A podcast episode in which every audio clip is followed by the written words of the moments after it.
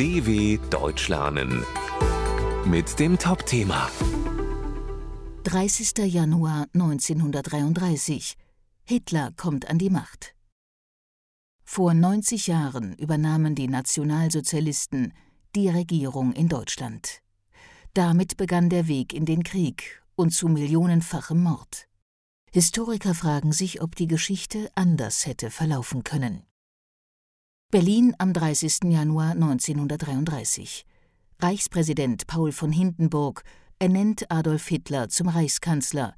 Seine Partei NSDAP übernimmt die Macht in Deutschland. Die schrecklichen Folgen sind bekannt.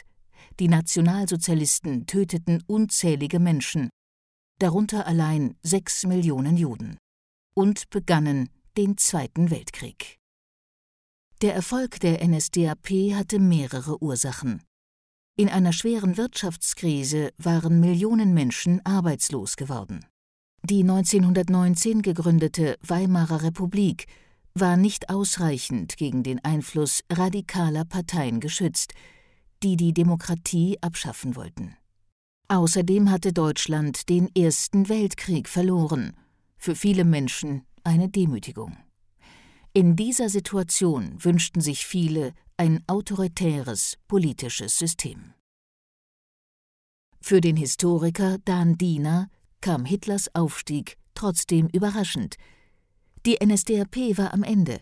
Seit 1932 war ein Wirtschaftsaufschwung zu erkennen.